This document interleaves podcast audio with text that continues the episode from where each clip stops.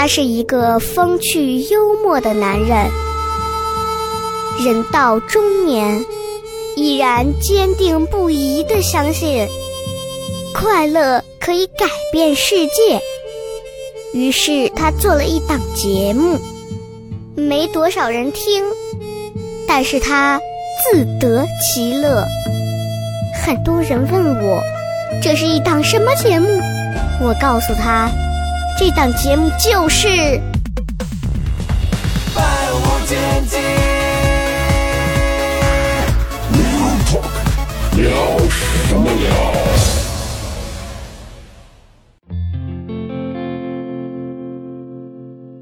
Oh,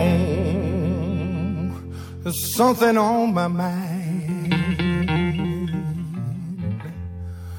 Won't somebody please tell me what's wrong?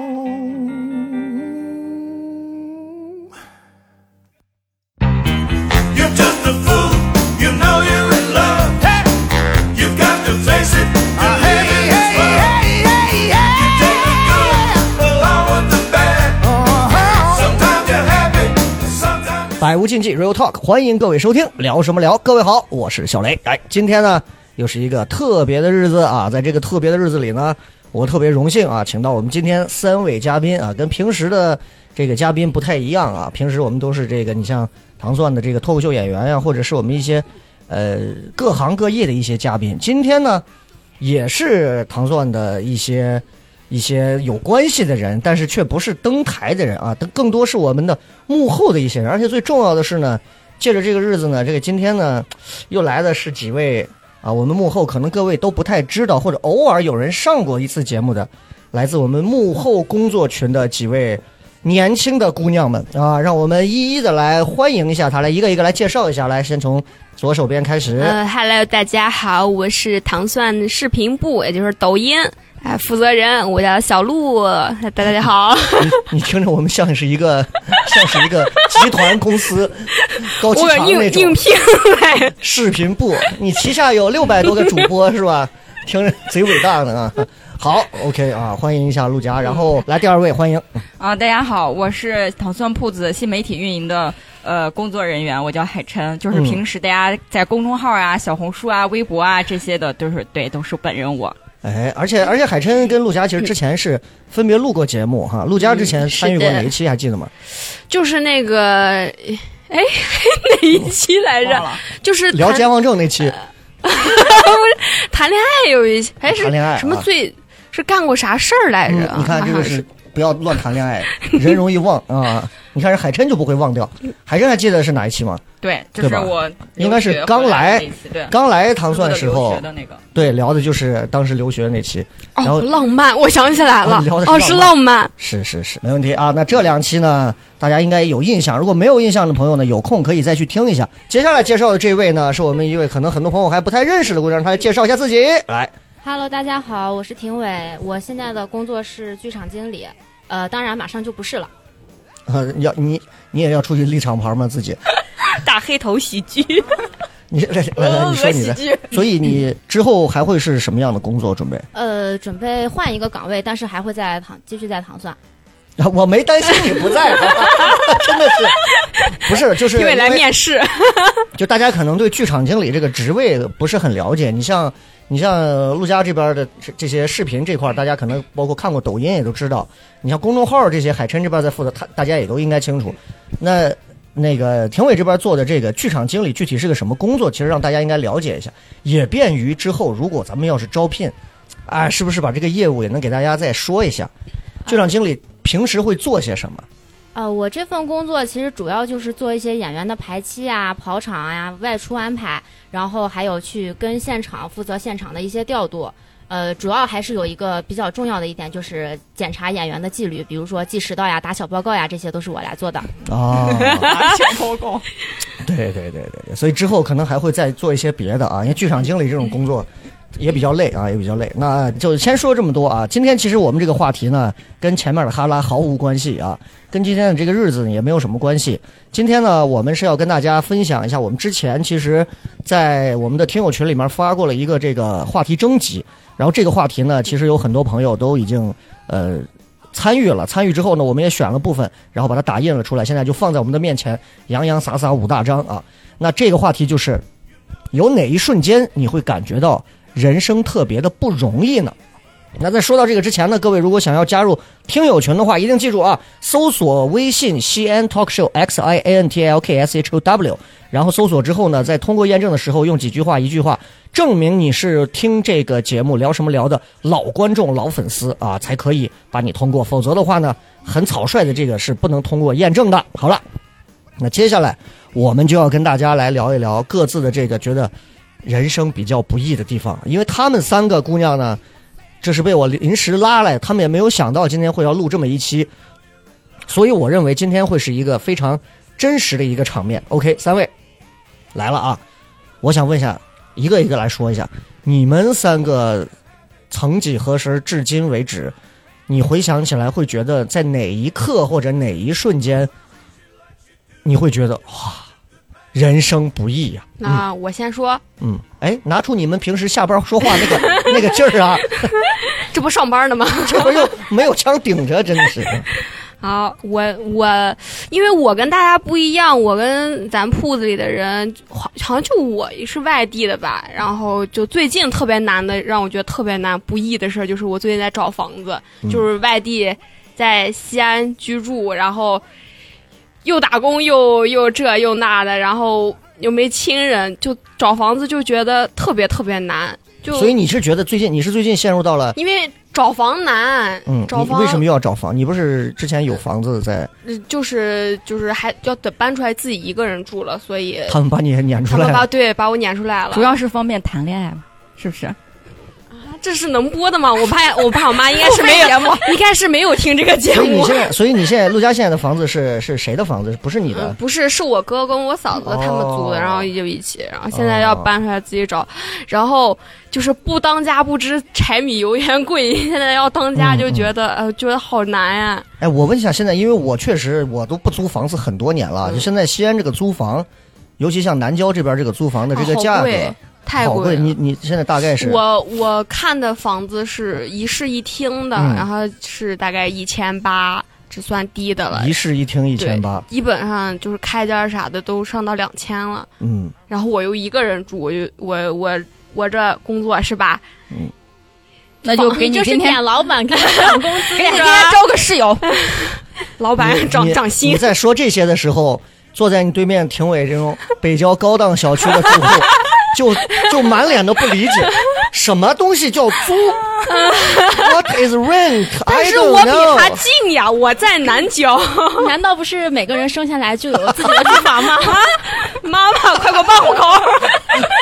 太太过分了，真的太。冒犯了，听。所以，所以现在找房子最难，你觉得地方在哪儿？嗯，就是一个是安全问题，嗯，就是我没有一个人住过，我就我爸妈特别操心我，甚嗯至都想把我妈发派给我，从遥远的宁夏过来，哦说你你缺个做饭的不？你妈过来给你做饭。我说嗯千万别，不要折磨我的精神了。我就觉得，呃因为还没开始一个人住，但是我就觉得这个路上，然后我又想要搬房子、搬家、收拾屋子，我想太难了。然后每个月房租啥的，也就觉得嗯，我嗯目前的阶段来说，缺钱是对我来说最大的。就是对，就是钱和这个住所啊，现在不够稳定，其实这个就会让一个人嗯就完全没有一个能够静下来的心。是那这一刻有没有考虑过男朋友的功效？啊男朋友这个没用要靠的家伙，要靠自己，不能靠男人。姐妹们听到了吗？不要靠男人。听到了吧？陆家的男人靠不住。你想想，陆家现在跟我一样，前前段时间也都是到现在都是一直每天就是咳嗽的，就是停不了，然后每天咳嗽着，在西安这种一会儿冷一会儿热的天，在外头走遍一个一个中介，然后在那找房子。想想男朋友跟没有一样，就这天天还在晒男友，没有，我前段时间住院，人家天天陪同是吧？我就不理解了，还去看万青，还买草莓音乐节你，要说多久，不就是没有抢到吗？人生不易吗？哼！哎呀，你们那些在草莓音乐节上听着音乐会，然后还不知道将来在哪儿租房子的年轻人们，对你们来讲，人生不易吗？音乐才不易，真的是，嗯。但是这种情况其实确实挺多，就是如果我们在外地生活，也会遇到这种情况。对但是因为可能我们都是家在西安，所以体会这个确实不是很深啊。等会儿我们看看有没有朋友留言也是这样。那海琛有什么觉得一提到了或者曾经经历过的，就会觉得哇，人生突然让你觉得哎呀，活着挺难，人生不易。我可以说两段吗？你说十段都可以。但是 这两段其实都就是都是怎么说呢？嗯其实都跟陆家刚刚差不多。嗯虽然他是租房子，但是第一段的话就是我你也让之前男朋友抛弃了，我没有被抛弃我没有这么惨。第一段就是得说到，就是之前我可能上念书的时候，嗯在国外的时候，包括呃，就是在国外工作一段时间，就是那两段经历，就是都有呃，有一段时间是。呃，没有钱，嗯然后嗯将近一周多，将近半个月吧，是都在工作没有钱，就是上学的那段时间也是哦有这样子的情况，发然后工作的时候也是这样，没有钱的时候，特别穷的时候，然后你又要交房租，国外的房租很贵，嗯然后呃，你每天还要就吃东西啊什么的，嗯所以将近有半个月的时间吧，差不多嗯差不多嗯半、半个月的时间是，呃，每天只吃两片吐司，然后连着吃了两周。国外没有泡面吗？嗯，有泡面，但是吐司会更便宜嘛。哦然后它一条吐司可能，比如说两刀啊，或者是三刀这种，然后每天就只吃两片这样子，然后买那种过期就是过期打折的东西，嗯就是因为没有钱。然后后来工作也是因为你刚开始工作，然后不可能老板那么快给你发工资嘛，嗯所以最开始的那一周的时候，你就特别的拮据。然后能不坐公交车，能走路就是走路的那种。那你也没想过找找领导求助一下这个事情？预知 我我以为是你没想到找个男朋友男，朋友，我也是这样想的。你国外你都那样了，男朋友属于奢侈品消费，谁说的？谁消费谁还不一定呢。然后这段，然后第二段的话，其实就是去年一起。呃、你你先等一下，上一段就是你你拮据的时候就吃的是两片吐司是吧？。对，所以你发现他之前有一段每天午饭就吃哦就吃一点点，甚至不吃。哦，是那时候遗传下来的要不然又是拮据了，要不然就是养男朋友。你看这个就是说咱们糖蒜的这个，你看没有？工资给我提起来。你还我干嘛？我最近也租房子。第二件事，第二件事，第二件事，第二件事，第二件事来，第二件事其实就是疫情这三年嘛，嗯。然后因为之前的那个工作辞掉了之后，就在找工作。那段时间一直在就是去来到糖蒜之前的那段时间，嗯，都是啊、也是就是再再靠之前的那个就是积蓄再过嘛。然后因为你都这么大年纪了，你也不可能伸手再问父母要钱，咱们又不是像鲁家还在念书的那你这是点我呢？点我呢，点 我。所以就是、不好意思嘛。然后还是每天就是想着就是说找找工作呀什么。那段时间就是还挺难的。嗯嗯，所以非常感谢糖蒜收留了我。好我就有一个问题特别想问了，怎么办就你既然吃了这么多工作的苦，为什么又选择糖蒜这个低薪行业呢？哎，那重点是低。薪行 业。我特别爱糖蒜，这就是我对糖蒜的爱。好假呀！领导又不我这么跟你。讲啊，我这么跟你讲，听过聊什么聊这个节目的都知道，那些每天在那儿喊叫，哎，雷哥就是的，现在没有一个在身边儿，所以你一定要小心，这些东西录进去，它可就会成为历史。你想明白了再说话。来，我们问一下那个谁，快点廷伟。廷伟觉得有什么？刚刚听完他俩了，就他俩其实主要还是其实是在这个钱这块儿会感觉到，对突然觉得有点，压力很大哎。呀，你你这儿呃，我这儿会不会是在突然走哪个针编娃娃的时候，哪个针没走好 啊？人生不易啊，我得拆了重编一次。呃，那你要说到这儿的话，其实有一点就是，当你做好了一个东西送给别人的时候，别人告诉你啊，这个太幼稚了，我不喜欢。还在点她男朋友，啊对哎，我没有男朋友，这是哪一任我我没恋爱里的娇嗔，你看看。所以你会觉得哪些点是让你觉得人生不易的地方？呃，我目前有一个最不易的地方，就是其实是换岗位这件事情吧。嗯，就之前这个岗位，就是怎么说呢？虽然说发展空间并没有那么的大，但是确实对我来说比较轻松，而且也比你等较你等一下，你等一下，我就不相信了，所有的烦恼都是围绕着从糖蒜的工作开始。我可没有啊。你的生活真的就你，咱把工作丢掉之后，咱们再说一个不易的地方还有什么？呃，谈恋爱很不易。完了，这趴没准备好。其实其实谈恋爱也挺不容易的，就是。就是当你你最开始你以为你想要的是一个对你好的人，你想找一个彼此合适的人，但是时间长了之后，嗯就是我会发现，其实我可能更喜欢我喜欢的人，我更喜欢那些能跟我聊得来的人，嗯。所以就是就处于这种情况下，就会既对上一段感情有不舍，但是又比较期待能有下一个。嗯就是就是嗯，有一段命运带来的这个感情到来了，但是虽然到来了，但是它并不是你心中最想要的那个，然后你就会被感情的这种东西给左右和纠结着，然后这种东西就会让你觉得人生很不易，是吗？呃，对，就说白了就是爱情的烦恼呗。哎，对，就是还是稍微有一点恋恋爱脑吧。你看，这就是正儿八经啊，纪要纪要咱的，北郊娃啊，生活也不是太不是太愁，也没有啊租房烦恼，哎哎，所以其实其实这个也特别正常。你像陆家，就算陆家要是回到家里头，嗯，其实在当地找个工作，可能差不多城里孩子最大的烦恼，只要你不是外出创业或者干嘛，好像似乎都是这个，就是干。想在爱情里头找上一点坎坷和挫折，把自己给挑战一下。好像是说雪饼？雪饼那个不是，雪饼那个只是书白读了。雪饼城里吧？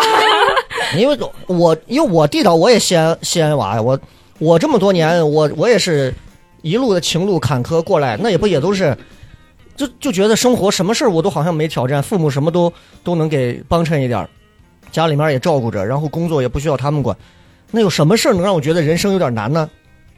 感情呗，因为感情呢，只有嗯姑娘不是咱自己家的，那不得追，就是这啊。对，哎，好，三位都说完了啊，能感觉到这个各个阶段是有各个阶段不一样的难啊。我我我总结一下我的难啊，我很简单啊。鄙人昨天呢做了个检查啊，啊，陆佳你也赶紧去查一下。好的，新冠十二月下旬之后，连续咳了两个半月了，然后这两天发现咳的明显感觉一直说话都影响着在咳嗽。你们听节目这几期应该都在咳，就是觉得有点不太对，去查了一下，完全没当回事。他们告诉我你的肺上呀有一个大泡，我一听 大泡，所以我昨天就发了 There is a gano on my lung 啊，就昨天有一我的肺上有个泡啊，所以就是他等于就是把那个肺上的那些小泡。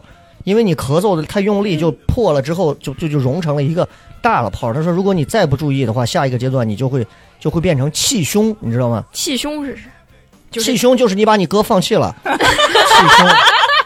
Give up your brother，不好笑。我也觉得不好笑，但是对文盲够了，气胸自己去搜啊。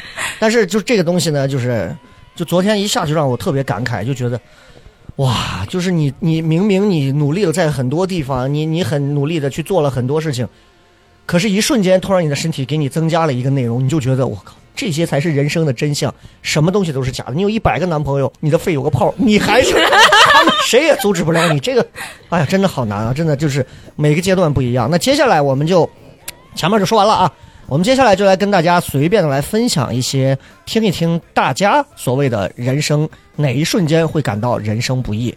我们呃从头来，好吧？来，我们先来听一段。好的，我刚看到一个，就是还挺那个啥，能让我一下就是看到的。高考前一个月，我生命中最重要的人去世了，我爷爷走了。看到这个消息是在高三晚自习拿出手机看时间的时候，看到家族群里发的。我第一次知道悲伤到极致是没有眼泪的，是哭不出来的。他是一个很有知识的人，是我最崇拜的人。我回家翻他的遗物的时候，全是他密密麻麻的笔记。我现在还留着视若珍宝。真正觉得难受、令我破防的是，老头儿的日历把我高考日期的那两页折起来了，写着“孙女高考”。嗯，我觉得这个还挺让我就是、嗯，确实，就老人不在了嘛，对吧？对，这个其实就是他在觉得家人不在啊。嗯，哎，我我冒昧的问一下，因为不知道一上来就是尺度这么大，因为这种事情就其突然实就要骗我眼泪。因为这种事情其实已经属于人生内容里头已经顶格了，就上来就是家人离世嘛。对，嗯，有没有老人不在的这一瞬间，会让你觉得有一点儿有一点儿像他这种天塌下来的这种感觉？你们应该年纪还不至于家里老人没有，应该都还挺健康的吧？嗯，是吧？爷爷奶奶都还都还都还好着哈，都好着都好，真好。只有我爷奶双亡，我真的好惨啊！哎，但是我能体会到那一刻，就是如果你再是老人带大的话，就是人早晚都要上这一课，就是人死的这这个这个事儿，就是家里人的离开，不管现在他们对你是爱还是不爱，他都都得走。然后我觉得这一刻啊，真的是你二十岁经历了这一刻，和三十岁经历和四十岁经历，我个人体会是绝对不一样的。因为我二十岁出头的时候，大学毕业，我姥爷不在了，我当时很难受。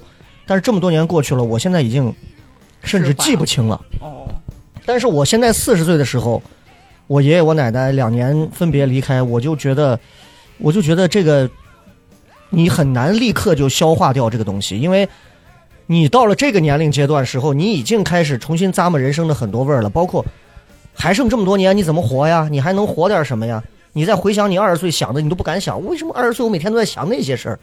然后你就会觉得哇，就就活生生的两个人，突然几天之后就完全没有了。嗯，然后你就觉得，嗯，人生可能得有一些新的新的意义，你去给它重新注满。所以我会觉得，那一刻你就突然意识到，当每个人都得有这么一遭，每个人都得上这么一课，最终你也会成为那一课给别人上的时候，你就觉得其实，哎呀，挺难的。你想，因为如果所有人的归途都是这样的话，其实大家每天这么拼命的吃，还是 拼命的减肥，其实没有意义。对，是吧？其实没有意义，所以我觉得这已经是一个人生最大的，就是顶端的一个难了。就是这个就真的，就是亲情上面的难是是没办法，就比亲情如果要再顶一点的，就是可能每个人最后都会离开，每个人都会成为那个被上课和上课的对象的时候，你有一天你有了孩子，有一天你你孩子哭着送别你的时候，就我觉得到那突然一讲到这个，就会觉得整个话题凝重了很多，就很沉啊重。对，因为就这个话题，只要一讲，其他的话题黯然失色 啊。真评委会选。评委那种什么扎个娃娃送给他，他不喜欢，爱他妈喜欢不喜欢，不喜欢去死啊！真的是，来来来，我们换一条，嗯换一条。陆佳也给我们挑一条啊，我。找找啊。哎，有一个说是疫情的，嗯我来念念啊。疫情三年对我们行业是那个颠覆性打击，正从从正往上走的我完全没有办法接受，收入瞬间没有，恰逢孩子出生，奶粉、房贷把人逼得没办法，打过零工，出过力，跑过腿，大冬天的是真他妈冷。骑车碰到乱变乱变道的，摔了之后好心酸，好想把那个人追着揍。好想砸了车，发泄之后还是得扶着车继续走，继续走。最搞笑的是，没走两百米变道的那货把别人撞了。哦，这是个，是是跑腿是吧？有可能，哦，感觉成年人的世界。好难懂啊。嗯，他应该是个做旅游的，感觉好像啥都干。不是因为如果疫情三年是个行业是颠覆性的打击，哦，那应该是做旅游了。没有啥了。除了旅游那就是同行了，你 也没有别的了，是吧？对，一看就是别的厂牌的脱口秀演员。就还好啊，因为旅游业确实比较惨，你现在已经恢复很多了啊。我我再挑一条，其实我看好多朋友发的都是工作或者说是正在去上班的路上，或者是下班的路上的这种。呃，这条啊说，嗯，大概是自身的性格的原因啊，在我的生命当中呢，无数个瞬间都会让我觉得人生不易，可能是因为家庭琐事的一地鸡毛，可能是在认真求职后的屡屡碰壁，可能是满心付出后的毫无结果，这种瞬间太多了，以至于我长期认为人生艰难，而且越长大越觉得没有什么值得欢喜的事儿，还挺悲观的。嗯，哎，你们你们觉得自己都是那种骨子里是那种比较天性乐观的，还是悲观的？面对一件事情的时候，因为人家不是有个例子嘛，就说。嗯，我是乐。乐观的人看到这个半瓶水就会说：“我靠，还有半瓶对吧？”嗯悲观就会说：“只剩半瓶了。”你们属于哪种？我是想开想得你是乐观，嗯，是真的是你这明白什么叫乐观，还是说没脑子？就咱们 也有可能是没到那儿。啊，就是想不到，所以就觉得哎挺好，是吧？啥好啥好，行，这不挺挺开心？二十三嘛，还得窜一窜啊二十二。啊，好嘞，二十二，嗯，二十二，好，来那个海琛有有觉得自己是哪种？我觉得我是那种乐观的悲观主义者，嗯就是。就是我会把这每回看到一个事情，可能就会把它往先往最不好的方向去想，就是嗯一定会先想到最糟糕的结果，然后我会怎么去处理它。但是呢，呃，表面上看的话，可能比如说跟别人去聊这件事情的时候，我可能会先说啊。他怎么怎么样好。嗯啊、嗯但是其实自己内心是会已经把最坏的那个打算已经知道自己要去怎么去做了悲观垫了个底儿。啊。对，其实本质上可能还是比较悲观的人。嗯嗯所以你是乐观来劝自己。所以如果你是一个爱吃鸡蛋的人，一碗饭里头有一颗鸡蛋，你是第一个吃还是最后一个吃？最后一个吃最后再去吃它是吗？对。OK，廷伟是哪种性格？呃是悲观的还是？我觉得其实我属于乐观吧，因为你怎么会有这种错觉？我怎么觉得你还挺悲观的？我也觉得没有没有而且有那种消极厌世，是那种属于都市快报说民警消防在那个二十八层高楼顶上站到那儿，自己编着娃娃站在悬崖边的那种楼顶上。他觉得我幼稚。其实你别，小姑娘，有什么想开点没有关系，有什么问题我给你叫律师，别给我提律师。神经病啊！这好内部啊！其实其实我挺乐观的，就是我遇见什么人什么事情，其实我最开始是想都是往好的方向去想，往积极的方向去想。嗯，就是你是会往好的，你就是就是，比如说，就拿谈恋爱这件事情来讲，你一上来以后是先给他扣着特别大的希望，还是说我根本不扣希望，反正我知道，也许就是感情就那么回事喽，可能随时都会分喽。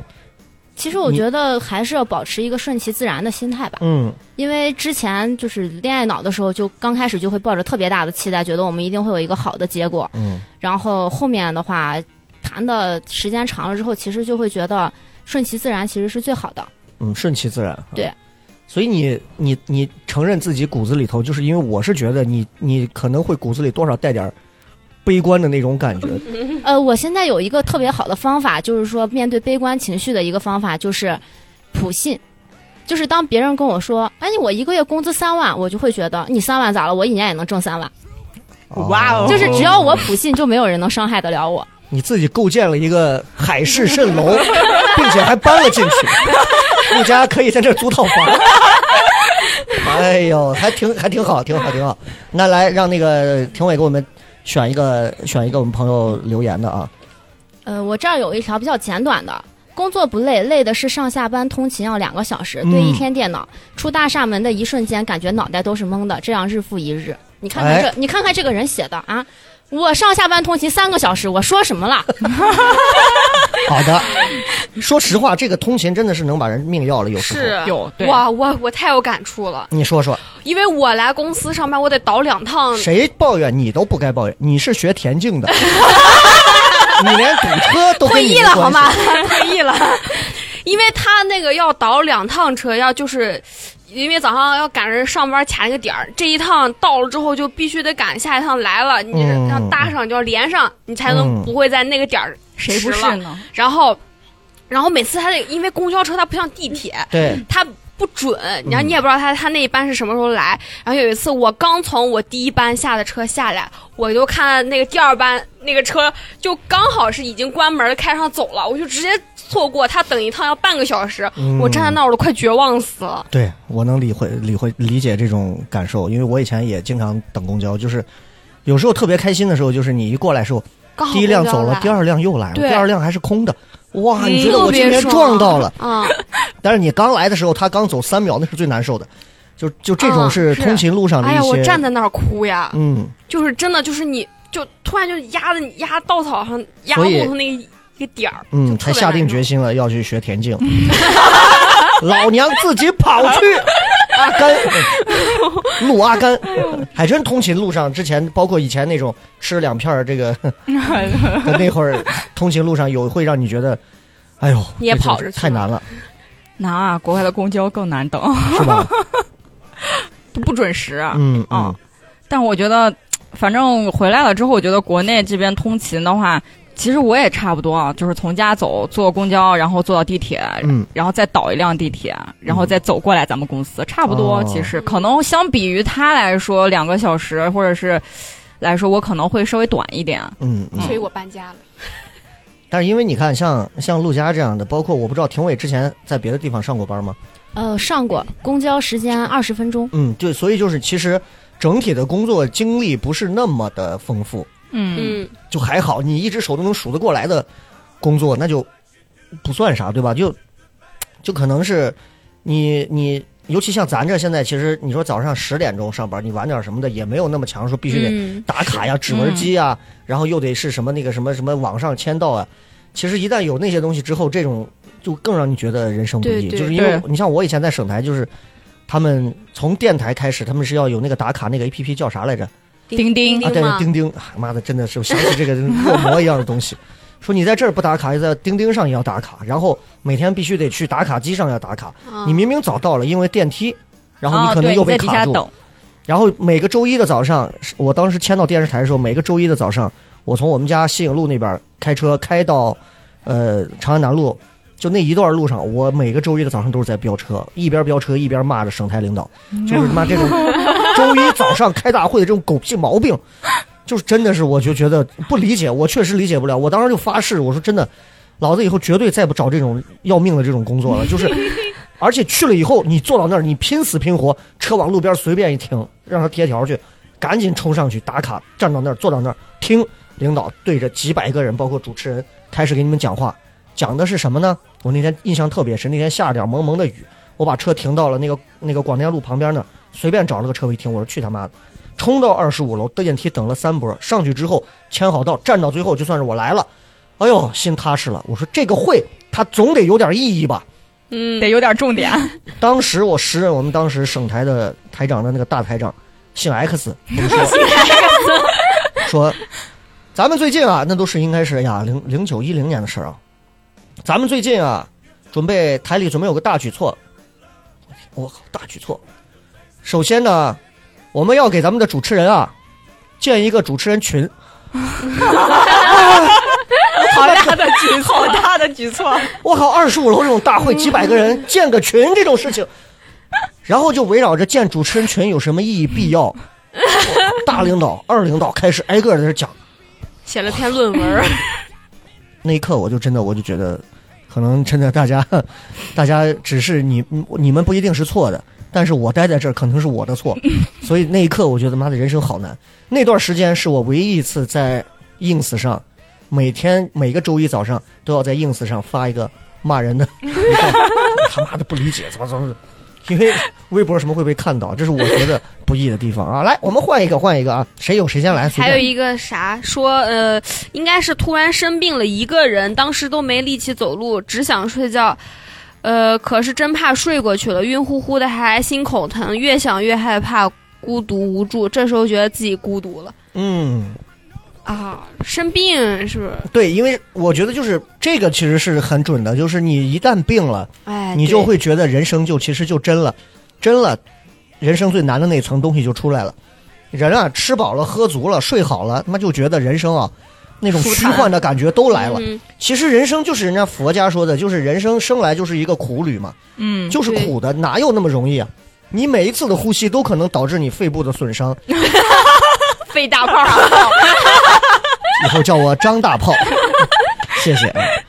对你们，你们有生病某一刻，然后突然觉得有点人生挺难的这种感觉吗？哪一刻我太？难了，有有还能想起来吗？嗯，我年年生病，嗯关键是我刚好是 办的年卡在，对，我在各个医院都注册过什么嗯登呃注册 VIP 是吗？信息，因为就诊卡，啊对各种看病，然后刚好前段时间也是刚出院，哎这会儿还好，我心想，阎王爷在那个生死簿上说，这个陆家这个名字怎么一会儿消失一会儿出现，咋回事？这是 划不划不？到底？那时候那我我也是同样的病，我这个病其实住过两次院，然后嗯前段时间住的那个又是复发了。这次还好有人陪，我说的是第一次住住的时候是最难，我一个人，那会儿刚好还疫情，嗯，学就是当时医院是要求是因为疫情是不让有陪护，你必须得一个人，除非你不是应该可以有一个人陪吗？不不不，除非你是八十群就是八十群老人八旬，哦。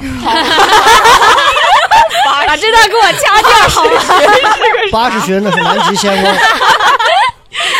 大圣。他就说你你们不是老人，你就不能让人陪。我说我烧到四十度了，我那会儿真的烧四十度，人是傻的。嗯，不行，你得一个人。然后我那天是凌晨两点半的住院，嗯我一个人拖着箱子，然后他就说你去把这个尿检送到检验科去。嗯我一个人，我四十度，我我我就我就拖端着着箱子，哆哆嗦嗦端着尿，领导，我就去我给你敬酒了。我要去给人送送检查，那会儿路贼黑，我一个人，然后刚好有一对情侣，哎呀，那个女的就就挎在那个男的背上，嗯，然后人家男生又背着我两个人，那女的穿了个病号服吧，嗯然后就然后羡慕开开心心的啊从我过嗯过去，我我从他旁边过去，我那眼泪歘我就下来了。下来那一刻是为什么下来？你难道没有想想，不是不让陪人，那个男的是怎么进来的？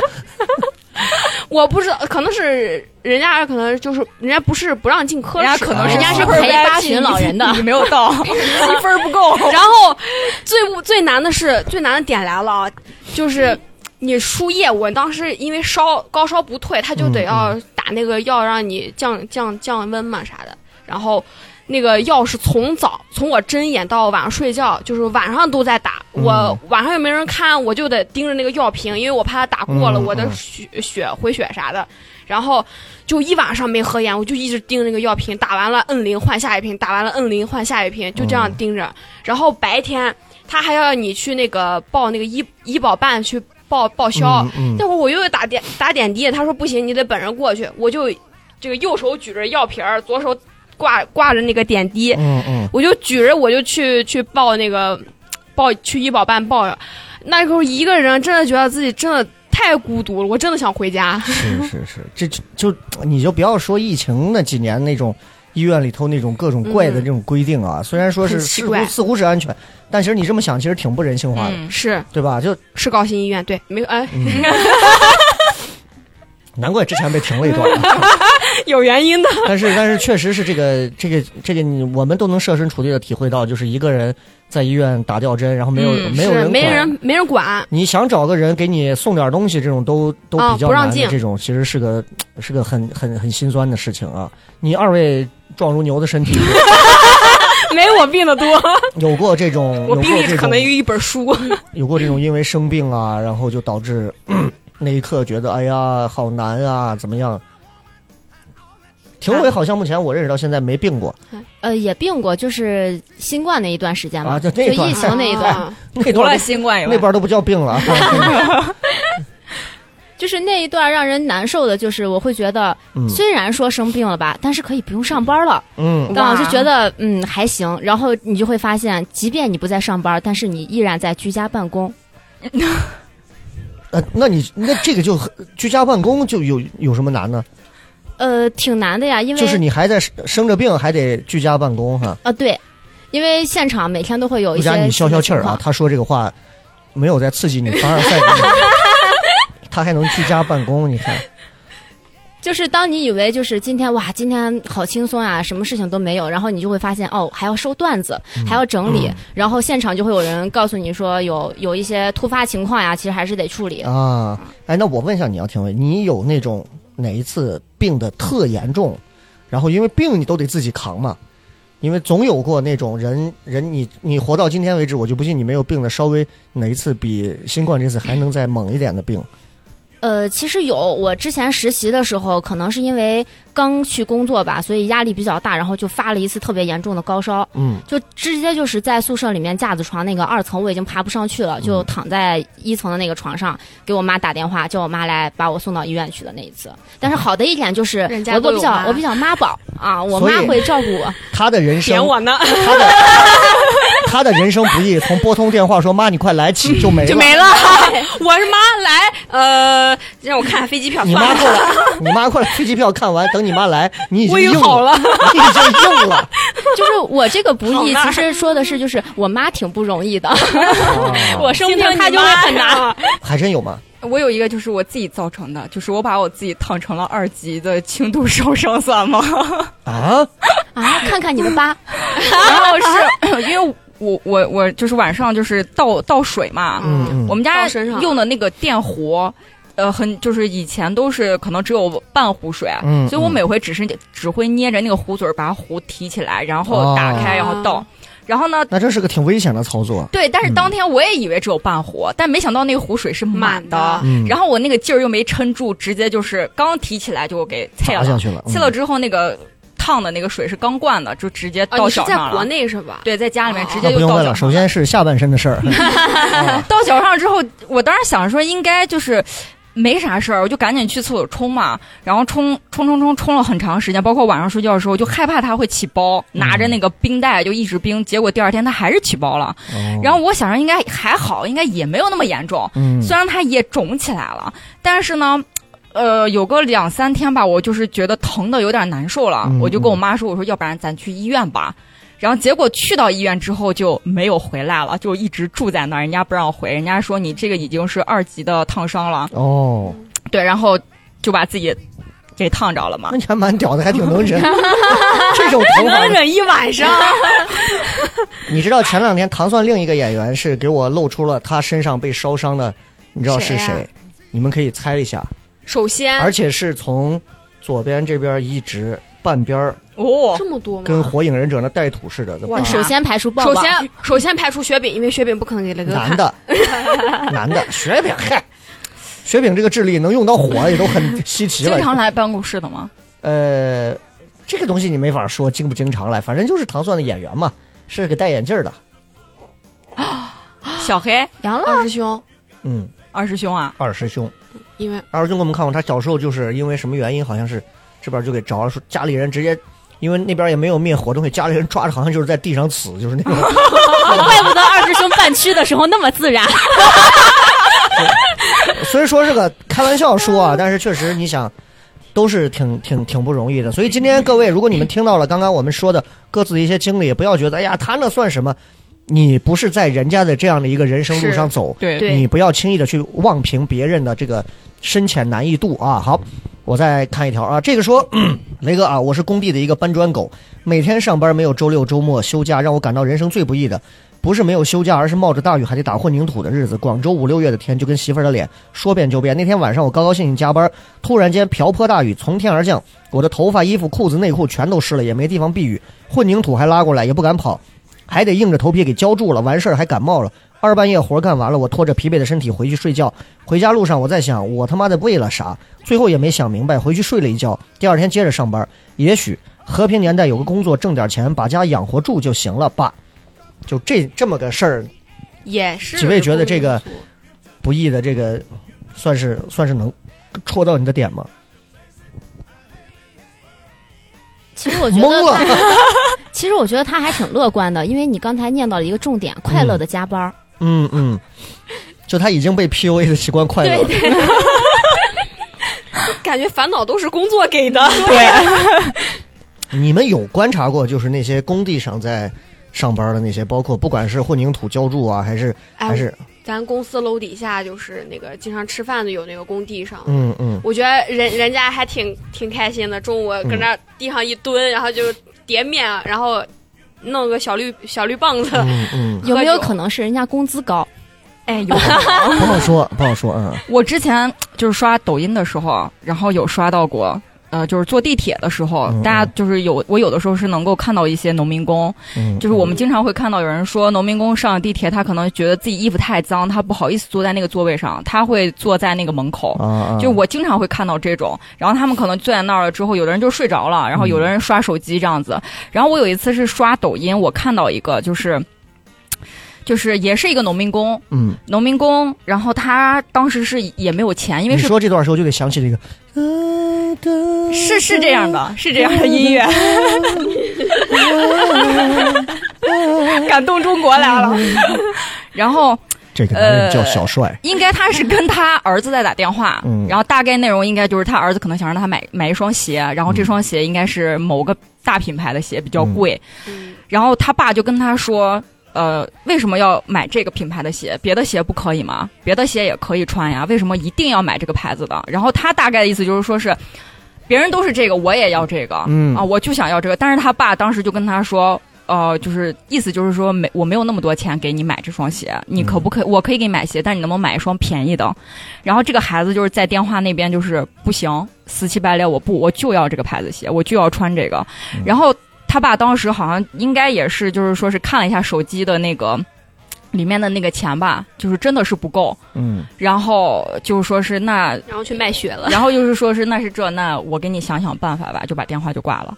然后我当时就一瞬间觉得这个儿子真是不是个东西啊，太不是个东西了。我这种你你想怎么？这是你在哪儿看到的？就我当时在刷抖音的时候看到的，你居然敢信抖音上的这种 这种本子？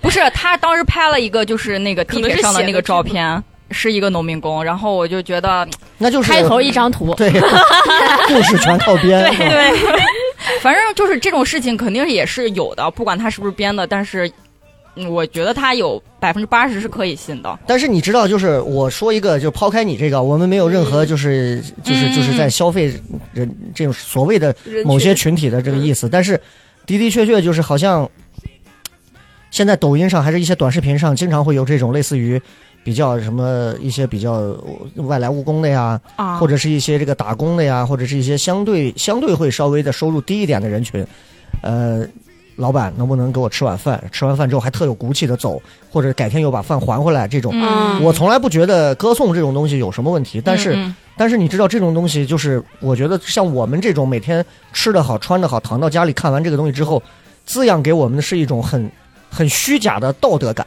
嗯，就你知道，我们会觉得好像，哇，他好可怜。对我觉得他真的有骨气，人就得是这样。这种道德课真的，我们小学不好好上，那抖音上上了，每天都在上。我觉得这个啊，真的我挺害怕的，这玩意儿啊，反正挺害怕的。当然，当然你说的这种情况肯定是有，嗯肯定是有，我们可能是没看见。对对对，因为在咱当时后面有一个我们特别爱吃的一家川菜馆，那个川菜馆旁边全是那种工地的。我们每次去那儿，我每次去，因为我这人吃饭上是从来舍得花钱，或都只要好吃，我点我一个人去吃饭，我们两个人可能点四个菜在那吃，然后过来旁边三个就是戴着那种安全帽的工人，嗯都是那种小伙儿。我点的是有肉有菜嘛，那个小伙点了一个最便宜的一个青椒土豆丝，嗯。配了一个米饭，就是碳水配碳水，就你，我就他就坐在我对面，我当时就心想，我说这你点这个这你还不如别吃，我心里是这么想的，但是就是也能理解，可能人家就是为了能省点钱，因为一个青椒土豆丝八块嘛十块，嗯，你一个肉菜可能就得二十几。我就觉得，那就可能真的是每个人因为收入不同，就导致的，就你那吃两片儿那玩意儿，对对吧？就跟你一个道理，可能就是他的手头拮据一些吧。嗯对，是这种情况啊。呃，还有一个，还有一个，我再说一个，这个也是，也是，也是工作的啊，这这几个可能都能连到一起。这个说，之前有一份工作需要兼顾发传单和索取信息，我本来就很抗拒这些性质的工作，结果被领导带着我去发传单，好不容易发出去一张，大部分家长都在装傻发词，西安的，整的我。整的整的我就很局促，不知道接下来怎么缓解，更有甚者可能会翻你一眼。你们有没有过，就是可能工作经历大家不是很丰富，经历过那种非常不想干的，在工作当中，或者说不是工作，别的时候也行吧，非常不想干，但是因为只有工作这种圈子，可能才会我不干不行啊，我得逼着得去的那种，不得不做的违背自己意愿的一些事情。二十二岁的陆佳先说，我二二十二岁的我没有太多这样子的经验是吧？蒜的工作，再也没有了。就是目前还没有什么违背着你，比如说是说陆佳今天走跟我去跟人，你得给人敬个酒啊那种。没有，应该咱还不干因为咱公司就很那个，不像咱没有这个气很人性化质，对哎，咱至少没有这个气质。啊好像在说我 不是，咱没有这个天天给人要去哦。又是那很多单位甚至要有应酬啊那种，哦咱没有那种事情我以为啊。我是没有陪酒女的气质。你刚说咱没有那个气质，你能认清这个问题就可以了。我就这么说，三个姑娘坐到这儿，你现在都快横劈了。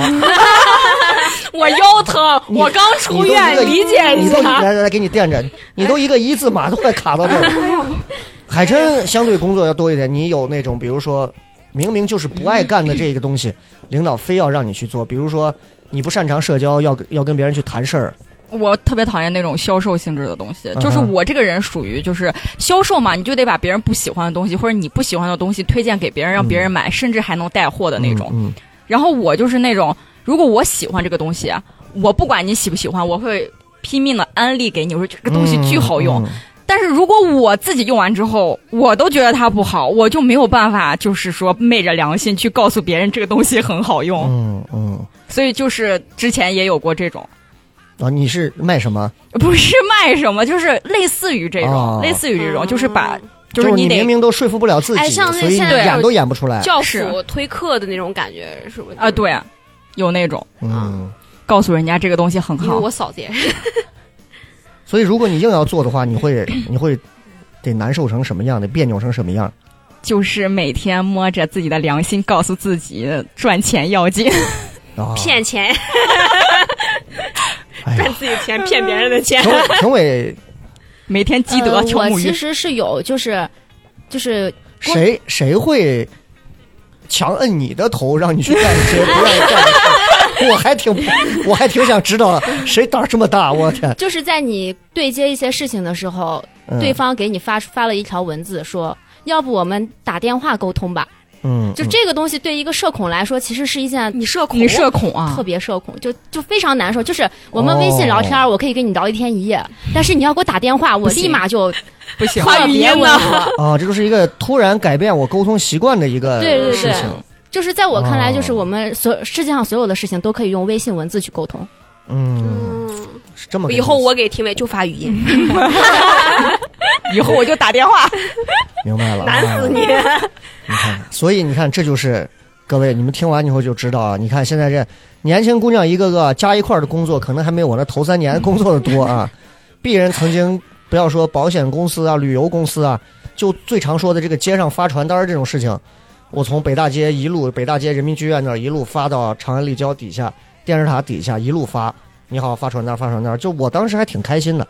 那个时候应该是我二十，就是二十一二岁的时候，就这不是陆家这个陆家这个年龄，就挺开心。那会儿长得也就是屌丝样儿，就那会有人收吗？我真的还挺开心的，就是我没觉得有什么人生不易，可能原因是因为，呃，家在这儿，然后就觉得自己只要、对自己只要能够出去闯一点东西，都觉得还还是个新的体会。因为我底儿不怕，我窝在这儿，所以你人其实心里头好像不像陆家会觉得对，对对会比较慌。你比如说陆家如果在这买套房，可能他这要考虑的立马可能就是我更慌了，我每个月还多少钱呢？哎，那不一样。能说实话，钱能解决的都是小事情。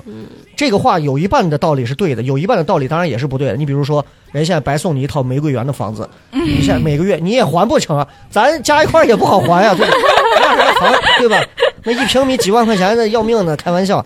我我就想说的就是，你像他刚刚说这种很多事情不情愿不得不做的事情，其实确实是呃，我反正是经历过，像包括这种要去要去跟领导们一块儿坐到那儿得喝酒的那种，我就不擅长。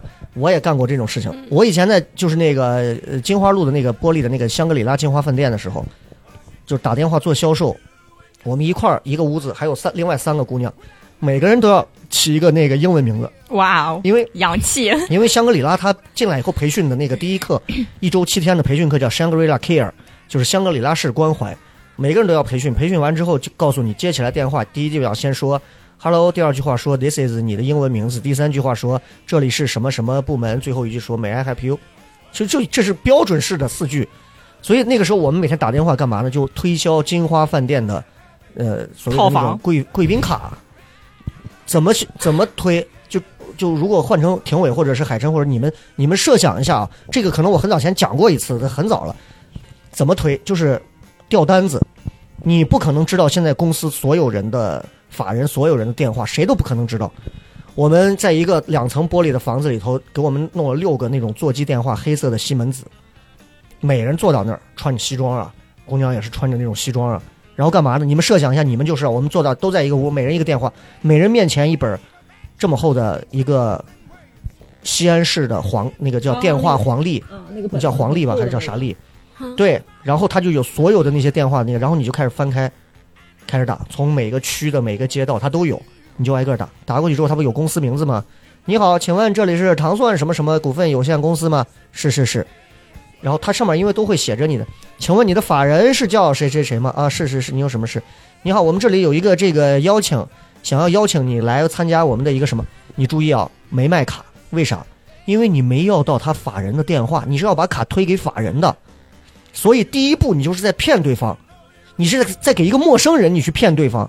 你设想一下，如果是你，你先打电话骗，因为我们是金花饭店的，我们当时是冒充我们是建国饭店的。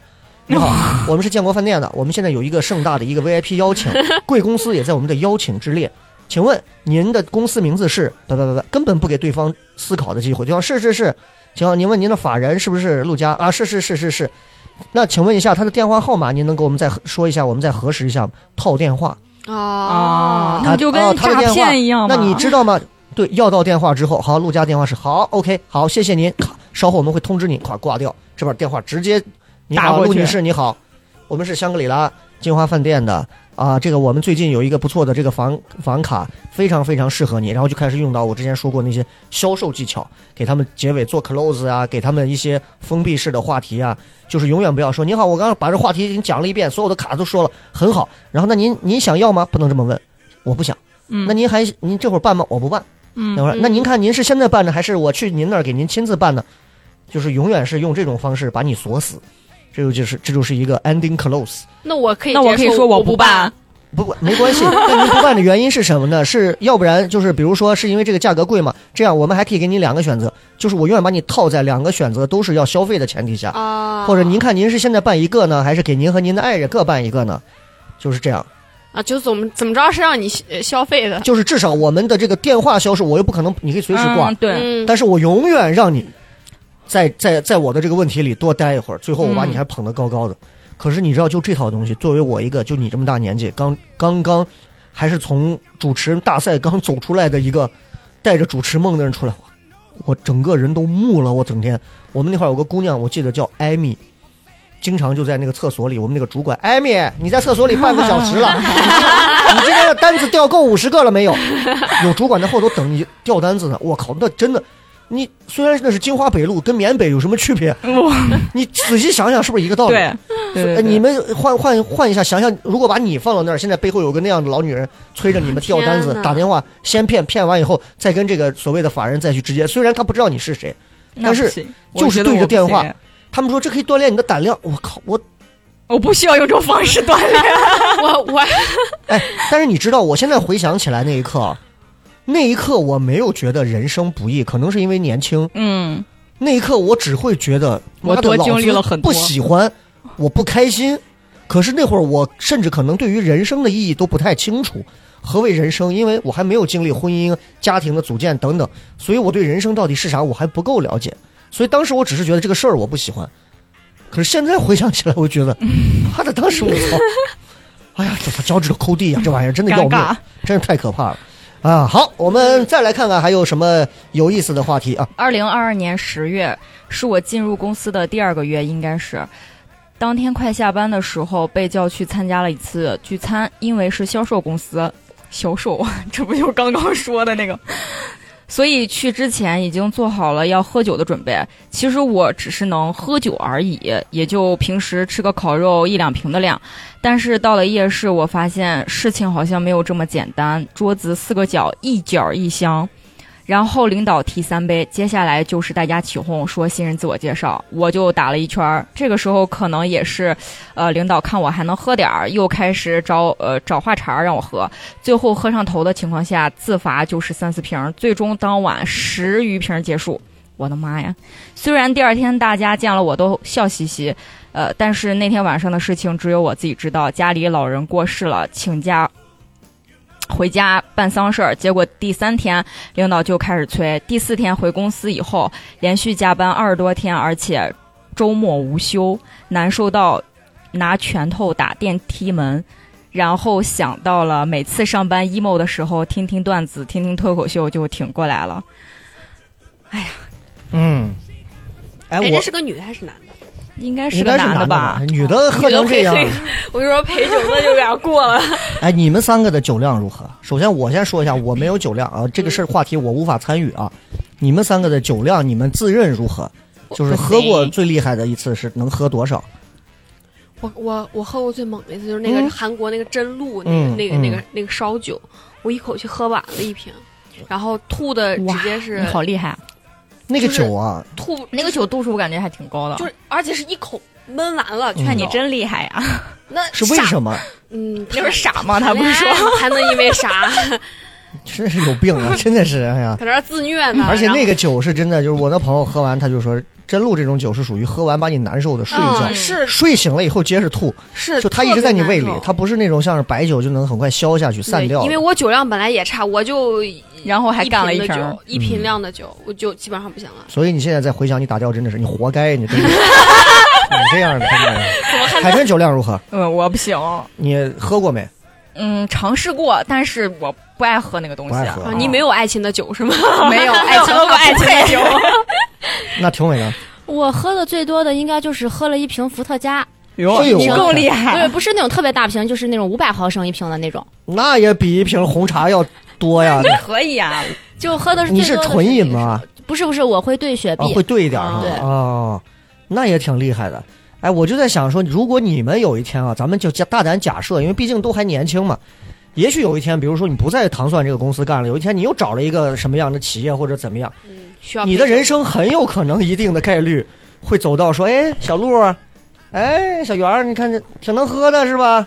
那个改天那个啥，今天晚上啊，那个什么什么地方，咱一块儿去见一下那个什么赵总、张总、马董的。你不可能当面就直接给人甩一句吧，因为你这是人饭碗嘛，领导叫嘛。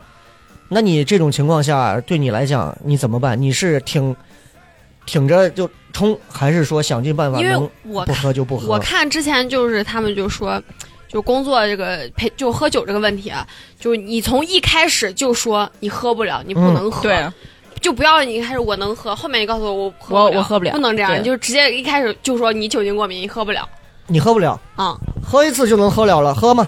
好多这种领导哎。那你现在告诉我，你有什么是绝对不能喝？我能给他现场颠儿犯病，演技派我派，能吓死他，不不不不不，我能让他下一次都不叫我。那你会被开除掉，因为身体不好，我们不要身体不好的员工。啊，不是身体不是精神不好吗？确实有点厉害。你上一次是这个药物啊，把这个大脑烧伤了？我最近刚断药，啥呀这？我能给领导吓一个。领导，好了好了，小鹿不要再吐白沫子了，可以了，起来吧，谢谢领导。我擦干净接着吃。领导，我能吃了吗？好吓人啊你！那如果像海参遇到这种情况，这种阶段其实是对于一个女孩来讲比较会很容易遇到，大概率会遇到。是，我应该会私下跟他说吧，我应该应该会跟他说我喝不了酒，那就是人家就是那样，就要你喝。喝不了，喝一次就会了嘛。又来了，那真有，我跟你说，就有那种就是完全不给一下子直接整个这个局，你看想喝一杯能不能？喝一杯，而且你看随便给你再加点东西，你说咋了嘛第一次来公司，咋了连我面子都不给，嗯怎么办？那我就把我的古兰经拍到桌子上，我我信教，不让喝，你不尊重我，有尊敬。Oh my god！对，忘了给大家讲了啊，这个这个这个海琛是咱们回族朋友啊。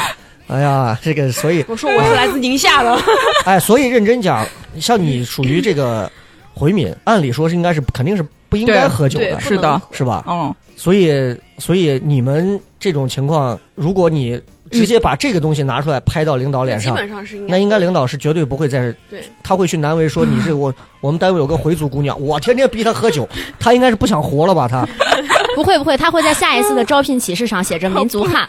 那就是民族歧视。哎，这个酒这个事儿，我我曾经有一次主持主持那个什么，主持了一次回民的婚礼，在南二环那个马姑拜那个一个哦哦，我还去吃过那家店对，那个那个有一个大的礼堂一样的那种，然后好多桌，然后因为回民整个他们的那个宴席上就都是饮料嘛，雪碧、可乐、什么橙汁儿的，然后到最后的一步，蛋糕塔呀、香槟塔呀这些都完了，那都好多年前。然后我就照例吧我就来，所有的朋友们，让我们一起端起酒。然后我就盯在那儿盯了半秒，我当时脑子 尴尬了，我脑子都已经想到我被挂在回民街街头。不至于，不至于。不是，但是因为我当时那会儿还在台里，我就想这东西那多少你是有点危机的意识的，我反应很快，就半秒，端起酒，酒长长的祝福，也就是我们面前的饮料，一起。哎呦我去！我心想，哼，我的司仪费九死贵就贵在这儿了一生，挺害怕啊。那你评委，如果如果今后万一遇到过像这种场景，评委会硬刚吧？我觉得，我也觉得不会，呃，只要给够加班费，当牛做马无所谓。所以也是啊，能给够钱就行。所以也是能喝是吗？呃，能喝吗？就喝不了的时候，你就喝一口，然后吐菜里，这样大家都不喝，这个局就该散了。哇，这个够狠！狠，你过一会儿，就喷了嘛，就嗯啊喝不下了就嘿你发现了吗？我这西红柿鸡蛋能点着。哎哎，我现在就有一个特别好的一个办法。对不起，我最近吃头孢呢啊，哎，还有一个办法就是我开车，有炎症，有代找代驾代驾呀，代驾，现在这个借口早就有了。代驾有啥？就你这你这开车，吃头孢我帮你叫幺二零，哎，对，算工伤我。现在给你打电话，幺二零站旁边，你就喝 你就喝。雷哥说我是老板，我喝什么酒不？是，是不是觉得如果到好用多了？我就这么讲，如果我把头孢都使出来了，那就证明我是压根儿就不想喝这个酒。如果还要是要这样，我就我肯定我就站起来就走了。那我现在可能是这样，但是可能我二十多岁我就不会，我可能会换一种，因为二十多岁我也不会想到头孢这种这么 这么死磕的这种，对吧？这太太过分了啊！来，我们这还有最后的几条，我们再看一下啊。这一条是一个人生的另一种经历。他说他跟办公室一个同事，算是他的领导，让我用我的名义帮他贷一笔款，他以后按时还款，因为我的征信比较好，额度大，利息小。因为这都是多少年同事，想都没想就答应了。结果一开始还能正常还，最后慢慢的就迟着还，少还。但因为是以我的名义贷的，所以我不敢逾期，时不时就帮他垫，直到最后他辞职跑路失联，他的账务全部落到我头上，我又病急乱投医在网上刷单，一夜之间被骗走七万多，火上浇油。积重难返啊！这些事儿呢，还全部都不能告诉妻子，但自己的情绪肯定受到影响。我俩常会因为一些小事吵得鸡飞狗跳，家里砸得乱成一团。他好像还是个说说唱的，感觉都是一韵脚。那连那晚我俩吵完架后，万念俱灰，心灰意冷。二半夜一个人走出家门，坐在门口，买了两瓶百宝鸡，喝着啤酒，拿手机搜索着自杀的方法。当然，最后经济的泥潭那样的心态都过去了，但我永远忘不了那个崩溃且糟糕的夜晚。两点，第一个，崩溃且糟糕的夜晚，你们有没有经历过？第二一个，你们有没有过因为这种被骗钱钱？的这种借钱或者这种借贷的情况产生过的这种危机的东，西？因为没钱。你从来没有过？对，因为没有钱。你会想过，因为如果有一天真的就像你说那种揭不开锅，或者真的求到不行的时候，会去张口借钱吗？会，因为我借过嗯，啊，就我之前借谁的钱？就是因为也是之前上学的时候没有钱交房租嘛，没有跟爸妈哦。没有，然后就是给同问同学借，然后我那个同学人比较好，然后都是、就是我问他借了借了那个钱，交了房租之后，第二个月我妈就把生活费给我的时候，我就立马给他还了，就是那种你借别人钱就属于好借好还嘛，嗯你再借就不难的那种，所以就像他这个经历，我觉得就是不要不要再那个啥了，但是比如说现在就像，其实他这种情况就有点像，比如说，呃，听伟有一天问你借，嗯开始给你还，还着还着慢慢不还了。那人有时候就是碍于情面，他也不可能把你逼那么紧。你对一个陌生人，你可能可以狠一点。你比如说像你对陆佳问你借，听伟问你借，你可能不会。突然有一天他俩消失了，或者糖蒜哪个演员消失了，或者西安脱口秀圈爱借钱的，我操，借给你钱，然后消失了。我你想不要点某个人，也不要，都知道，感觉特别有，嗯，你是在隐喻谁？没有什么，没有什么。大家如果听到这段话，一定要记住，不要乱借钱，因为赌球会把他害死的啊！是个好理由。我那个梗到那儿不是就结束了？你真的要回答了 继？续。OK，那就不说借钱的事儿。你们有经历过那种所谓他刚说的那种崩溃且糟糕的夜晚？除了你那个医院的晚上，都还好。嗯哎，我有过大学的时候一个崩溃的夜晚，就是就是我我之前讲过好几次的，就是我女朋友最后跟别人跑了，我从电视塔底下大雪天走回我们家胡家庙那边，走了一个半到两个小时，然后一直听着那首日文歌，就是叫什么的？唱一个，就是我有一次我在我我我放过那首音乐，就是在我那期那期节目里头给多少年前的自己写一封信，那个趁月，阿里嘎多那首歌啊，哈然后就那那天晚上是我印象深刻、记忆深刻，就是一个纯情少男，女朋友跟别人跑了，不是跟别人跑了，就是他后来他先把你出去甩了。他出去上班了，他工作了。嗯，然后认识了一个工作单位的一个人，然后两个人就在一起的那种。然后我当时然后你是发现了还是他告诉你的？你对这个话题真的超我也有级感兴趣我也有发现。啊，我也是经历因为我也有，因为我也有发现，啊，但是呢，就是就是其实你会，就是一旦有一些蛛丝马迹的时候，谁都不是傻子，嗯。只是你潜意识里会告诉自己，嗯，一定可能是一些虚幻的东西，不是真的。你没问吗？但是其实一旦当这个结果落实了之后，啊你再回想之前的那些迹象，你会发现一切都是有迹对对可循的，对对对，都是这样的。所以所以所以你看，学田径的重要性就出现了。哦，怎么说如果？你可以跑回去跑回家只需要半个小时，减少一个小时的 emo 时间。回家去。这样回家以后，对方男的还不至于藏在衣柜里，会被我当场抓住。有什么用呢学田径？哎呀不，影响被绿。好可怕呀，真的是。再看我们最后一个，这个我觉得挺好。这这个作为我们今天这一期的最后的一条，感觉最熬不过的那几年，母亲过世，家里是单位分的职工房要收回，不敢一个人住，自己待在房间里，半夜做噩梦，叫妈吓醒的一瞬间，不知道活下去的意义在哪儿了。那时候还没结婚，我老公家非常反对。不不让他到我这儿来陪我。后来我老公跟家里闹翻了，回来陪我，家里才终于同意我们结婚。结婚后被奶茶加盟骗了，卖了房子开店，结果全部亏光，所有的事儿在两三年全部叠在一起，真的觉得熬不过去了。才刚毕业不久，还没有人生任何的社会阅历，踩了无数的坑，被骗了无数次，终于有了一般同龄人没有的成熟，但是再也感觉不到普通人简单的快乐，什么都算得很清楚，反而觉得无知才是最幸福的。我现在想丁克，因为如果可以让我选择，我一定选择不要出生。哇，这个好，他感觉好背啊，这个人、对呀、是吧？他女女，而且是个女生，嗯，就你其实跟他一比，我们经历的这些事儿，其实真的是怕一件一件叠到叠到一块儿，是或者就是中间没停，一个事儿接一个事儿。个事儿，这个是就是人生就是一个牛逼的大导演，他有时候要想给你写悲剧，他能把你治死，就是把你治的死死的。你们你们应该没有过某一段就是惨到他这个样子吧？你看他又是老公不能陪，家里吵着反对，最后结了婚了，奶茶加盟又被骗了，然后房子又又又被收了，然后又是这个所有的事情都在一起。听完这段，几位有什么感触？我觉得，哎，他说有一段话，什么无知是什么？无知是最幸福。他觉得无知最幸福。对我，我真的，我觉得这句话是，嗯我现在很有深有感触。可是问题是，他就是因为无知才被骗的呀，你不觉得吗？但是就是感觉就是啥都不知道的，呃，就活活的不明白的时候，嗯嗯。我感觉那时候是最幸福的。所以，所以人越活着越大，为什么越会羡慕老人和孩子？就是往两个头上的人都会活得特别简单，啊，老人跟孩子一样，都都是会尿炕啊，都是会没牙呀，都是会要，只要有口吃的就行。往往就跟枣核一样，往往是我们中间的这些人，你们还没有再到枣核的正中间，哦，越中间事儿越多啊。他最后说了一个点，这个点我想跟三位探讨一下，就是最后这个点，有关于孩子丁克，因为女孩子嘛，大概率的不能说所有，大概率的女孩子最后都会选择结婚，甚至是当妈妈。嗯，几位有过脑子中植入要丁克的这个念头吗？这应该问题伟啊。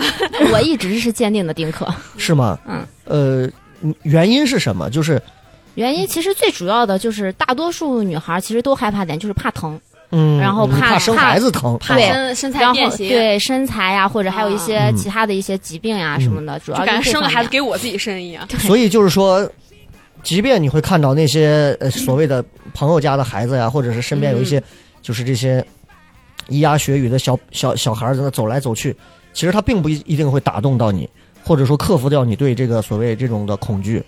对，我觉得这个恐惧其实是排在第一位的。那第二位就是其实是这个做母亲的这个责任吧。我觉得，呃，起码现在的我还是没有办法做到这一点，嗯，没有办法去可能生了就有就有这个责任心了，因为你没有，你也不知道，你也不知道责任心是什么。但是你生了，你就有，就是母爱这个东西。如果男朋友如果给你突然有一天卡到这儿，就必须生娃，咋办？换。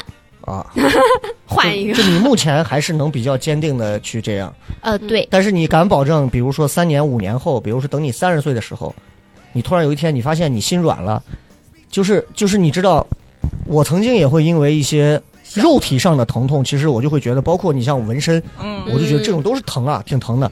我是从三十五岁开始，我就我两个纹身，背后孩子纹了一个，我就觉得不疼。不疼的原因是因为你经历了一些事儿，你突然发现，妈跟人世间经历的这些事儿比，肉体的疼痛好爽啊！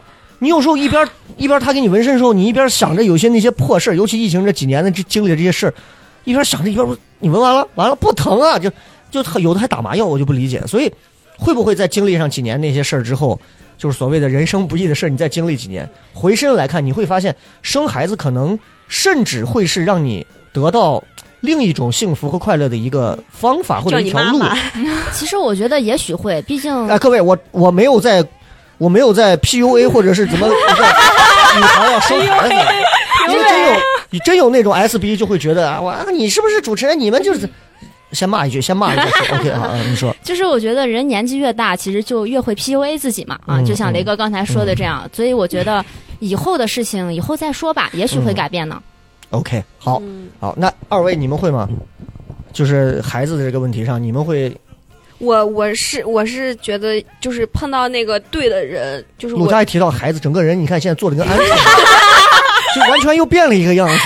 陆佳已经想好以后了他。说我根本不怕疼，我前就是想要段还。说想结婚呢，现在又说不想结了。我还我还怕疼，真的是不就生个孩子吗？哎，谁的孩子？对不起，对不起，这个 我没有侮辱女性的意思，我们关系很好。来来来说回来，说回来，嗯，就就就是我真的觉得，就是你真的碰到那个对的人，你就是想给他生孩子。你没碰到之前，你可能没有这个想法。是是是，看来现在是碰到了，所以你是那种只要爱情给你打满了鸡血，生孩子在你这儿不足挂齿。嗯，我孩子这个东西，就是还没想好。嗯，但是就是你会觉得生孩子这个事儿不足挂齿，但是真的到具体的时候，你可能再具体面对呗，对对对，对吧？但是就是我会把这个话先撂出来。啊，不会不会嗯特别抗拒。到时候三年后，我们会看见陆家拎着箱子，带着一个小小子，在公司楼底下。呃，段姐，你咱这儿还要视频吗？啊，不是炸 炸锅，滚出去！海真海真，因为我不知道，就是回民这边，包括你这些孩子的这些问题。哎，回民的丁克多吗？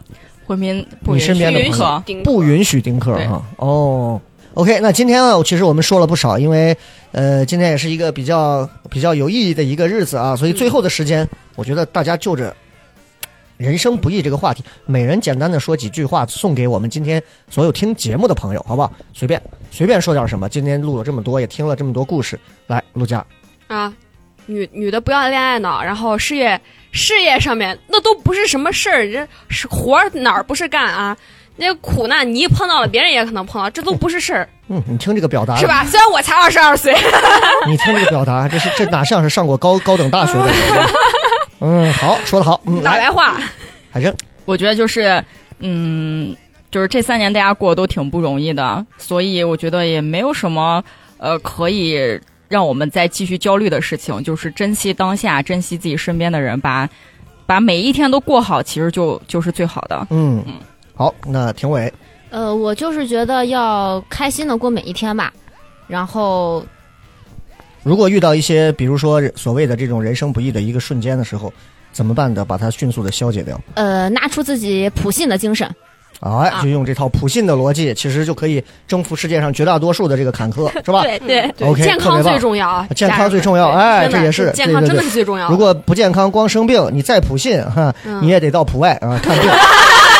好，特别好。今天这期节目呢，我们也聊了很多一瞬间的那些人生不易。如果你们也有，不妨在评论区里头也可以留言。再一次感谢各位的收听，我们下期再见，拜拜。拜拜。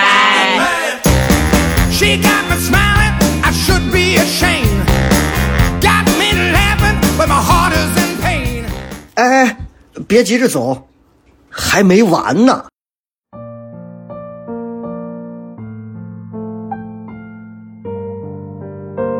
最难的时候，莫过于刚毕业前期实习那段时间，跟对象持续吵架，每天上班还很辛苦。那会儿，自己会每天蹬四十分钟自行车去高新上班，长安通自行车的链子都让我蹬断了好几条。早上活力满满的去公司打卡，然后背着电脑坐三个小时的公交去港务区测手机基站信号，好不容易下班再赶回去见女朋友，因为前一天晚上吵架了，劝好女朋友送她回家后，自己一个人独自走回去。虽然路很长，但是一个人走路真的很解压。耳机听着 J，慢慢走着，什么也不想的感觉，真舒服。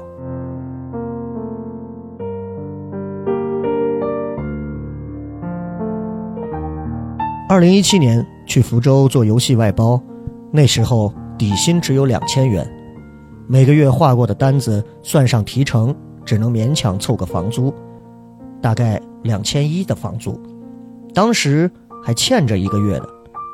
因为和家人的关系那时候不是很好，我不敢跟爸妈开口要，担心他们让我回去继承家业。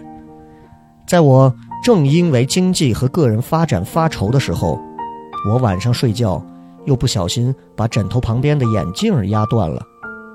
我勉强拿胶带缠好去公司上班，大概跟超级赛亚人那个护镜差不多，因为有一边是失衡的。同事在吃饭的时候与我开玩笑。说现在这么省钱吗？眼镜坏了都不知道给自己买一个。当时我心一下子被戳到了。平时真的很幽默的怼回去，但这次我真的没有钱。我笑了笑，没有回应。后来公司倒闭解散了，我觉得我的福州工作就告一段落了。写这些，一方面只是分享经历和感受，另一方面感谢自己的坚持，谢谢自己。不易的太多了，感觉身边全是。但还是要乐观面对，对于自己的不易，比上不足，比下有余。上大学的时候，暑假坐绿皮火车回家，家在新疆，在南京上的大学。半夜在徐州上的火车，由于火车上空调太凉，加上上车后吃了一罐凉的八宝粥，第二天睡醒直接胃痉挛了。汗水把卧铺的床单、被罩都打湿了，全车找医生未果，跟列车长签了类似协议的东西，让我从西安下车自己去医院就医。后来来了一个学医的女大学生，帮我按手指和小腿的穴位，意外的好了。一个人在外怕父母担心，所以一直没给父母说。签完协议后的那一瞬间，无依无靠的觉得人生好难啊。想想当时救我一命的女大学生和下铺的少数民族夫妇，又觉得暖暖的，感谢他们。那会儿是高中，黑龙江零下三十多度的冬天，每天上晚自习到十点，周一到周日都有晚自习，每周日下午就半天假，太苦了。租了一个很破很小的单间儿，墙都是灰色的，掉皮了。第二天我去市场买了一桶涂料，后来自己把墙和棚都刷白了，还贴了贴纸。没啥钱，每天只能喝一个牛奶或者酸奶，不能都买。吃一个苹果或者一个梨，也不能都吃，更不能买贵的水果。哼，每天坐公交来回两小时去上班，下班还得步行好久。不过当时也没多郁闷，现在想想觉得也挺好玩的。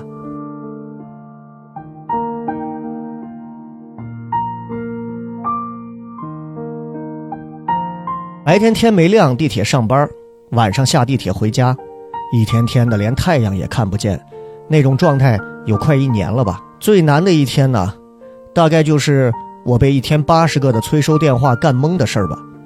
白天在药房抓药，晚上去便利店里兼职搬货。清晨叫醒我的不是鸟叫，也不是蝉鸣，而是天南海北的催收电话。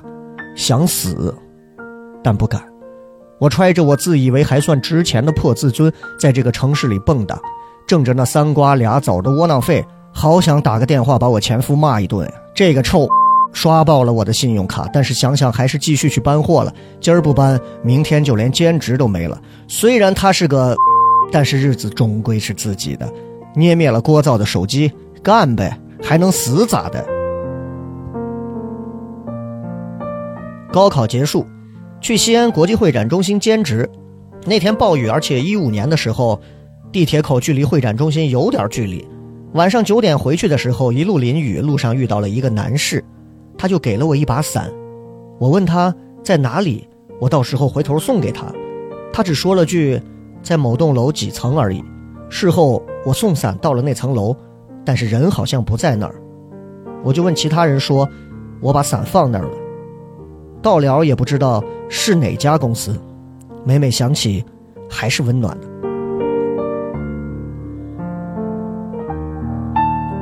就是你已经很累很累了，但是孩子还要上学、吃饭，你必须爬起来给他准备一切。生孩子真的不像淘宝买东西，完全没有后悔药可以吃，也不可以退换，所以生之前一定一定要想好自己到底有没有那么伟大。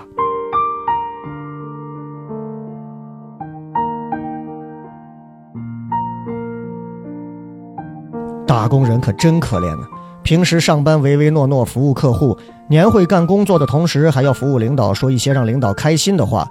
到了晚上还有年会晚宴，领导挨桌慰问和自我 KTV 展示环节。他们唱着自己那个年代喜欢的歌曲，唱毕还会再来一番发言，什么自己已经到了快退休的年纪，但是一点也不觉得老，还可以再干很久。让我们年轻人不要这么丧，成天想退休。我当时心里就在想，你们当然不想退休了。坐到这个位置，听到的全是顺心话，手底下又有人可以各种使唤，但我们不一样。我们是最底层的打工人，又到不了你的地位，成天苦呵呵的干活，会时不时受气挨骂，还会被觉得没产出，当然想早早退休不干。可现场只能真诚的点头鼓掌，对领导表示认可。人生不易呀、成年后表达都很难随心所欲。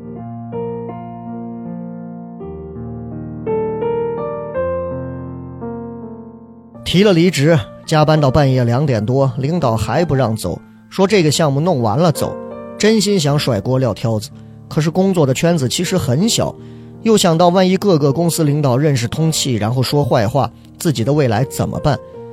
唉，走也不能走的潇洒，真是失败。去他娘的资本家！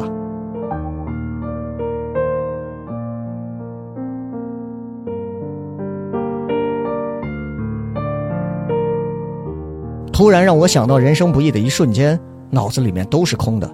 可能当时觉得不易，过去后觉得这算什么？分手的时候觉得感情不易，看到结婚的夫妻都有杀对方的新闻的时候，你会觉得分手算什么？陪酒的时候觉得工作不易，等真的遇到你吭哧吭哧往上干，却抵不过人家大专学历有背景的二代的时候，你觉得陪酒算个啥？人生不就是一直会遇到更不易的事儿吗？然后总会觉得之前的不易算个啥？这才哪儿到哪儿嘛！路漫漫其修远兮，吾将上下而求索。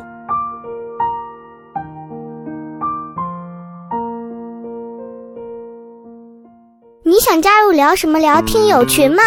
如果你是聊什么聊的忠实听众，或者想要和主播深入交流，也或者你想参与节目录制，那么就立刻加微吧，搜索西安 Talk Show 就是 X I A N T A L K S H O W，请记住，一定要说出一句能证明你是聊什么聊的老听众的话，才可能被通过验证哦。还等什么？